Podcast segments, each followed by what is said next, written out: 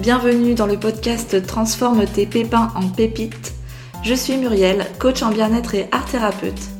Je te propose ici de retrouver dans chaque épisode des partages, des conseils, des outils pour te sentir mieux dans ta vie, pour transformer tout ce qui te pèse, pour transformer le négatif en positif.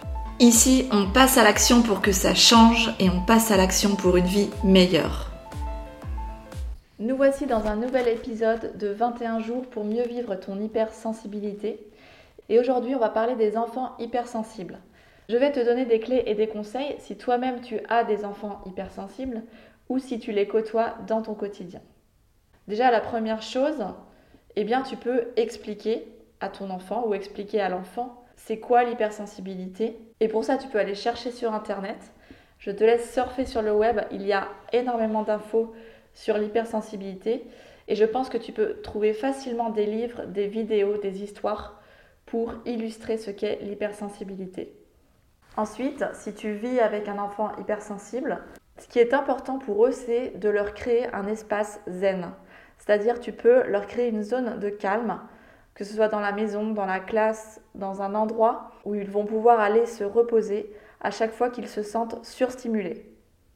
N'hésite pas à créer un espace cocooning accueillant avec des coussins, mettre un tapis, tu peux ajouter un espace bibliothèque, mettre une petite table avec des crayons, des feutres, des feuilles pour qu'ils puissent s'exprimer et les aider à revenir au calme. Observe le comportement de ton enfant et encourage-le régulièrement à prendre des pauses lorsque c'est nécessaire. Tu peux aussi l'inviter à participer à des activités qui vont l'aider à revenir au calme et qui vont l'apaiser. Comme par exemple faire une méditation avec lui, tu peux lui mettre de la musique douce, faire de la relaxation, de la respiration ou toute autre idée qui peut être intéressante pour lui. Pour la respiration, tu peux lui enseigner la cohérence cardiaque.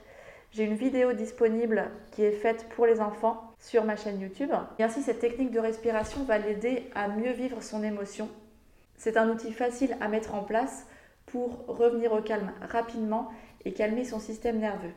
Et comme on parle d'émotion, eh bien si tu as un enfant hypersensible, incite-le à exprimer un maximum ses émotions, ses besoins, que ce soit par la parole, mais aussi ça peut passer par d'autres moyens. Donc évidemment, je vais te parler de l'art-thérapie. L'idée, c'est de lui créer cet espace où il va pouvoir se sentir à l'aise et partager ses émotions, ses sentiments, ce qu'il ressent. Et ici, par exemple, si l'enfant n'arrive pas à mettre des mots sur ses émotions, eh bien, tu peux l'inviter à dessiner, tu peux l'inviter à déposer sur le dessin. Et pour ça, j'ai une autre vidéo disponible sur ma chaîne YouTube qui est faite pour les enfants. Elle s'intitule Accueillir les émotions désagréables et s'en libérer. Voilà pour ces conseils. J'aimerais juste rajouter que ces conseils peuvent s'appliquer aussi à d'autres enfants et pas seulement les hypersensibles parce qu'on est tous concernés par les émotions et on a tous besoin de techniques, d'outils pour nous calmer, pour réduire le stress et pour se sentir mieux.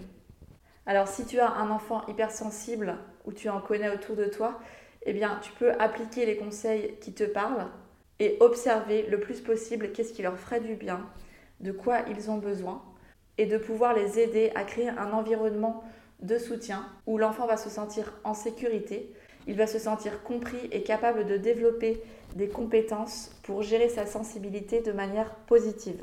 On termine donc aujourd'hui cet épisode sur les enfants avec une citation du docteur Hélène Aron qui dit La sensibilité, c'est l'âme d'un enfant.